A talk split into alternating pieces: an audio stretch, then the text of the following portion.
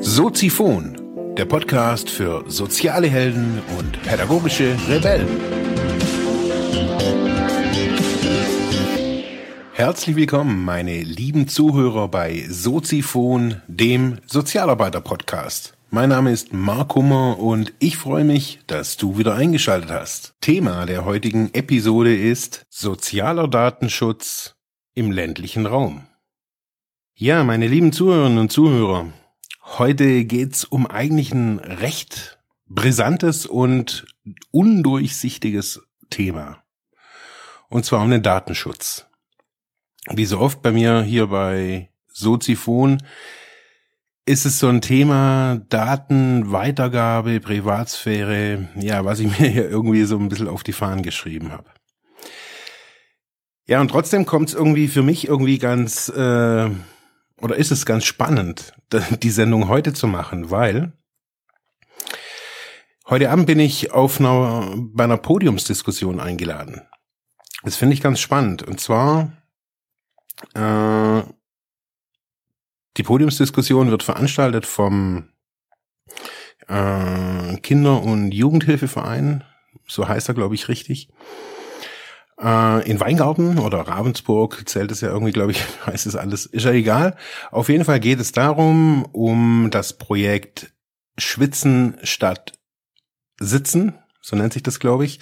Es geht unterm Strich darum, um Menschen, die mh, straffällig geworden sind oder eine Ordnung, Ordnungswidrigkeit begangen haben, eine Geldbuße oder was auch immer oder ihre Strafe in Sozialstunden umwandeln lassen. Das wird ja immer geprüft, ob das geht oder ob man das machen kann. Und dann können dann die Leute, können dann irgendwo, ja, arbeiten.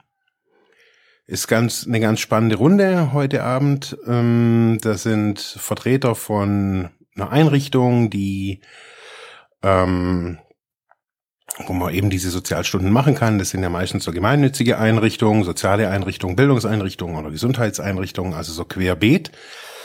Dann wird die Jugendgerichtshilfe oder allgemeine Gerichtshilfe da sein, dann der Kinder-Jugendhilfeverein und ähm, ja, die Bewährungshilfe ist noch da, genau, die Bewährungshilfe und ich eben. Ich in Form von jemandem, der schon mal Sozialstunden geleistet hat. Auch schon mehrmals in meinem Leben und ähm, da bin ich nicht stolz drauf. Das möchte ich hier an dem Punkt sagen. Aber ich tue es öffentlich kund.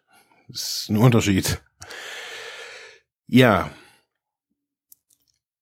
Jetzt habe ich so im Laufe dieser, es gab da so, so Vorgespräche oder bis gesagt ein Vorgespräch, es war ganz interessant. Und zwar hat mich, ähm, wurde ich angerufen von einem Freund von einem Freund von mir, äh, wir haben alle irgendwie mal zusammen studiert oder er war über uns und äh, ist ja auch Wurst. Auf jeden Fall kennen wir uns alle, halt alle irgendwie auch vom Grillen.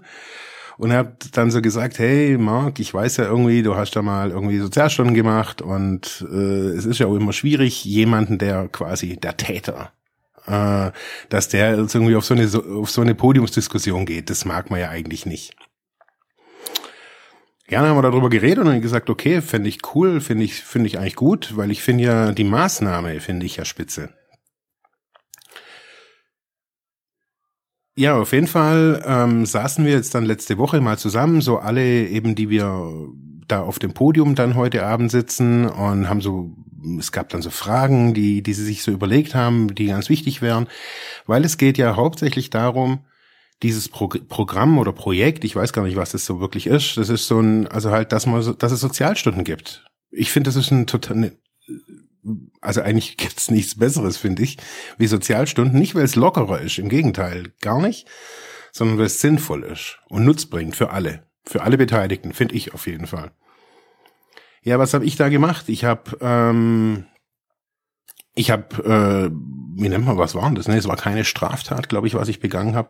Naja, ähm, ich bin betrunken Fahrrad, Fahrrad gefahren. Ähm, das hat gereicht. Am Tag davor bin ich ein paar Meter auch in meinem Auto gefahren. Ähm, ja, die Polizei hat mich äh, hat mich angehalten äh, und und und und. Ich wurde verurteilt, Führerschein weg und ähm, das war vor ein paar Jahren eben.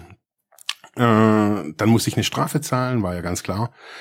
Und ich habe dann probiert, eben, ich habe gesagt, hey, ähm, kann man das in Sozialstunden umwandeln? Ich verdiene da irgendwie, habe auch nicht viel verdient zu dem Zeitpunkt. verdiene immer noch nicht viel. Fällt mir gerade ein. Na egal. Auf jeden Fall ähm, habe ich dann Sozialstunden machen können. Das habe ich, wie gesagt, ja schon mehrmals gemacht. Sozialstunden, da macht man dann, äh, ob das jetzt im Bauhof oder im Krankenhaus, da macht man halt meistens immer so, so, so Hilfstätigkeiten. Man unterstützt irgendwelche Leute bei irgend, bei seinen, bei den Dingen. Das wusste ich auch schon vorher, dass ich dann natürlich jetzt nicht irgendwie meine Sozialstunden als Sozialarbeiter machen kann. Das weiß ich natürlich schon. Also, das wäre ja dann irgendwie noch irgendwie freakiger. Nee. Also, es das heißt, ich habe da geholfen zu putzen und so Hausmeistertätigkeiten halt hier äh, in der Region bei einem Träger habe ich das abgeleistet. Ähm,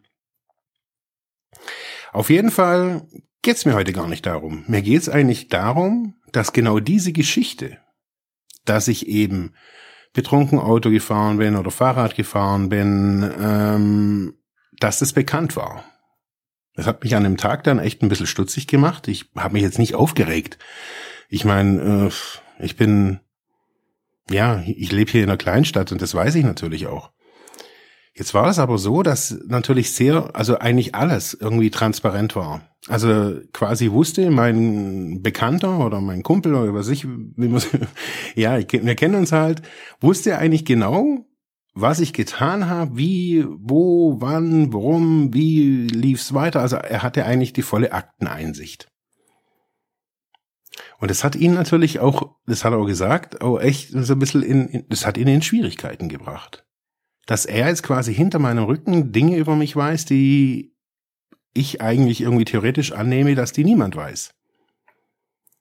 Wie kann das passieren? Das habe ich mich dann auch so gefragt. So, ich habe mir gedacht, okay, was, was ist das denn da eigentlich für so ein, für ein Kommunikationsprozess und wie, wie wird da so miteinander umgegangen? Ich habe dann so das Gespräch ja auch so bin selten in solchen Gesprächen. Ich bin ja nicht in Gremien oder für solche, mit, mit, also ich habe mit den normalen äh, sozialen Diensten jetzt in diesem Sinne gar nicht so viel Kontakte, Kontakt. Ich kenne nur natürlich viele Bekannte jetzt hier auch. Aber wir haben dann mal so überlegt, ja, wie läuft denn das überhaupt? Also die, der Richter oder die die Information, also ich werde verurteilt für, keine Ahnung, 1000 Euro oder so irgendwas, nehmen wir das jetzt mal an. Wer braucht die Info, warum ich diese Strafe bekommen habe? Ist es da danach noch relevant? Wir kennen diese Situation mit Sexualstraftätern in den USA zum Beispiel, wo ähm, die Daten, wo jemand wohnt, öffentlich publik gemacht werden. Das heißt, die werden natürlich sehr stark stigmatisiert. Und so unter diesem Gesichtspunkt habe ich das dann auch mal so betrachtet. Wie stark werde ich da dadurch, dass ich Sozialstunden mache, eigentlich öffentlich stigmatisiert? Das ist eine ganz, interessant, eine ganz interessante Geschichte, weil ich nämlich dann denke, dass Sozialstunden finde ich eine total gute Geschichte. Für alle, für, für das Gemeinwohl, für die Demokratie, für alles ist Sozialstunden eigentlich total gut. Finde ich auf jeden Fall. Ich denke, dass ganz viele Haftstrafen total Blödsinn sind ähm, und die mit solchen Programmen sehr, sehr viel mehr bewirken können, auch bei im Resozialisierungsprozess und, und, und, und, und. Aber jetzt mal das äh, mal ganz weg. Sondern, wie werden meine Daten weitergegeben? Braucht der Bewährungshelfer die Information, wieso ich eine Straftat oder was für eine Straftat ich begangen habe? Ja, Glaube ich schon. Ich glaube, ein Bewährungshelfer braucht es. So, wie ist es mit einer, mit einer Sozial, mit einer Einrichtung? Also wenn ich jetzt irgendwie diese, diese Stunden, die werden umgewandelt. Dann geht es quasi vom Richter zur Bewährungshilfe oder wie man das, wie, sich die nennt. Die kontaktieren dann eben diesen Jugendhilfeverein, der quasi formal für solche Tätigkeiten dann zuständig ist. Also die sind sozusagen die Koordinierungsstelle, also Richter, Bewährungs, äh, Sozialarbeiter, dann die der Kinder-Jugendhilfeverein, ähm, die wiederum weisen eine Stelle zu, wenn noch nicht selber eine Stelle quasi gefunden wurde. Wenn eine Stelle dann quasi vermittelt wird, kriegt dann die Stelle die Information, hey, da kommt dann einer und der Typ, der kommen soll, kriegt die Information, hey, geh da mal hin. Hier kannst du deine Stunden ableisten. So, jetzt habe ich dann auch irgendwie so rausgefunden, so dass so beim ersten Gespräch mal, manchmal so die Leute dann auch so sagen, hey, was ist denn, wieso hast du denn die Stunden? Das ist alles okay. Also sage ich jetzt einfach, man kann es ja fragen.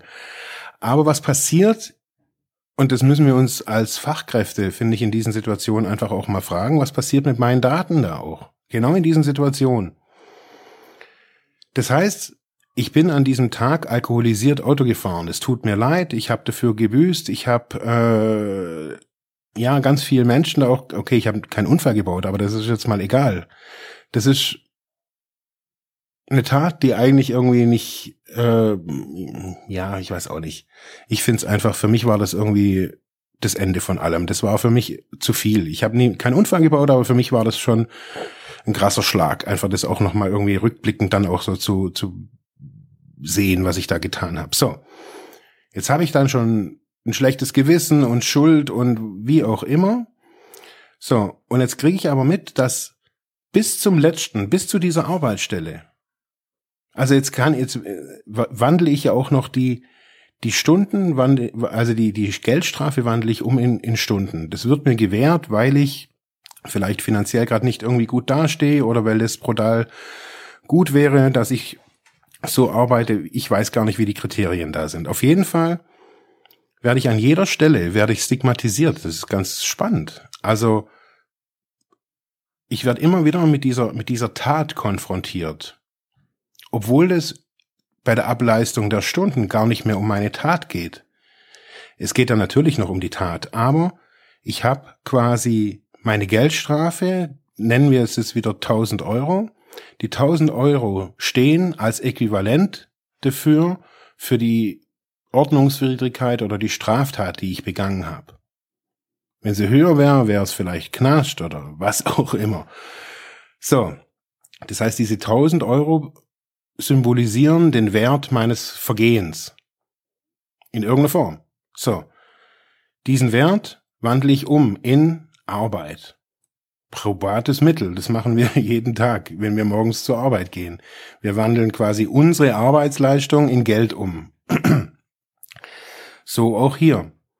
Aber der Preis dafür, damit ich diesen Weg gehe, dieses tolle Programm, das eigentlich wirklich toll ist, der Preis dafür ist, dass die ganze Befehlskette, auf jeden Fall hier im ländlichen Raum, Bescheid weiß. Weil man halt fragt. Weil man halt weitergibt. Weil man halt sagt, weil das Krankenhaus halt wissen möchte, ob der Typ ein Drogendelikt hatte. Weil sie nämlich dann den Typ ablehnen, weil der nämlich sonst das klauen könnte da oben irgendwie das neue Medikament. Das ist ein Problem. Man könnte natürlich auch sagen, es geht euch nichts an, liebes Krankenhaus, und es geht euch auch nichts an, liebe Einrichtung Y was der, der hat eine Straftat begangen oder der hat eine Geldstrafe und da steht eigentlich jetzt nur, es ist egal, wer, woher er kommt. Aber das tun wir nicht. Und da ist ein Problem. Wenn wir diese Daten, und ich finde, das sind sensible Daten, das ist, ist diese sensiblen Daten müssen wir vielleicht nochmal neu, vielleicht für uns neu definieren. Was sind für uns sensible Daten? Ist es die Adresse und die Telefonnummer oder sind das sensible Daten?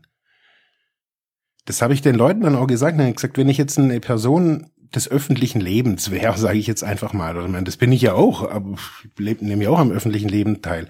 Aber ich bin jetzt also nicht im Stadtrat oder irgendwie oder bin Bürgermeister. Aber nur mal angenommen, ich wäre Bürgermeister hier in Ravensburg. Und mir wäre das auch passiert. Ich hätte abends nach einer Gemeinderatssitzung irgendwie drei Flaschen Schnaps zu viel getrunken und mich hätten sie erwischt mit 2,5 Promille im Auto sitzend irgendwie und lallend. Und ich hätte es gesagt, ey, sozialer Gedanke und ich verstehe das, dass ich mit meiner Arbeitsleistung nebenher, abends, nachts, was weiß ich was, ich dem Gemeinwohl was Gutes tue und jetzt mache ich gemeinnützige Ein äh, Arbeit. Ja, das macht doch kein Mensch. Jeder, der blöd ist, macht es. Jetzt rückblickend betrachtet. Wieso? Ja, ich zahle lieber diese 1000 Euro. Also eigentlich gehe ich ja sogar lieber noch, ich sag's jetzt mal hart, Aber es gibt ja hier auch da irgendwie da so ein Feierabend knascht. Dann mache ich halt sowas. Pff, kriegt doch auch niemand mit. Anstatt öffentlich zu arbeiten, beim, keine Ahnung, und dann von oben bis unten zu stigma stigmatisiert zu werden. Es ist ein spannendes Thema. Ich möchte hier auch niemanden jetzt auch an den Pranger stellen. Ich glaube, dass das einfach Automatismen sind, vielleicht auch Automatismen vom Land. Deswegen habe ich das ja auch so, man kennt sich halt. Und man sagt halt dann, ja, die kommen immer wieder und die brauchen eine Chance und das weiß ich auch alles und das verstehe ich auch alles, aber vielleicht sollten wir uns da den Umgang mit diesen Daten nochmal bewusst machen. Vielleicht müssten wir halt einfach dann im Krankenhaus sagen, ja, tut uns leid.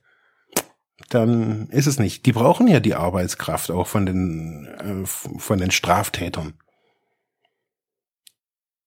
Es ist ja nicht mehr so einfach, dass man sagen kann, ja, die jucken uns nicht, die brauchen die Arbeit ja. Aber dann kann man halt vielleicht gucken, dass man halt diesen, diesen Typen nicht halt gerade irgendwie in der Narkosestation einsetzt.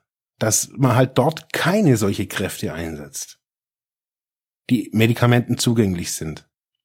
Muss man vielleicht als Krankenhaus dann nochmal überlegen. Aus dem einfachen Grund, dass soziale Daten geschützt sind oder geschützt sein sollten. Mich würden eure Meinungen dafür, äh, dazu wirklich spannend, äh, super gern interessieren. Schreibt mir, schickt mir einen Audiokommentar, hört mir weiter zu auf jeden Fall. Ciao, bis morgen. Ja, das war's für heute mit diesem Thema. Ich hoffe, ich konnte dir weiterhelfen, vielleicht Denkanstöße geben oder sogar ein bisschen inspirieren. Ich würde mich freuen, wenn du Soziphon weiter unterstützt, indem du weiter zuhörst, mich auf iTunes bewertest, Kommentare schreibst oder diese Episode per PayPal oder Flatter finanziell unterstützt. Dankeschön.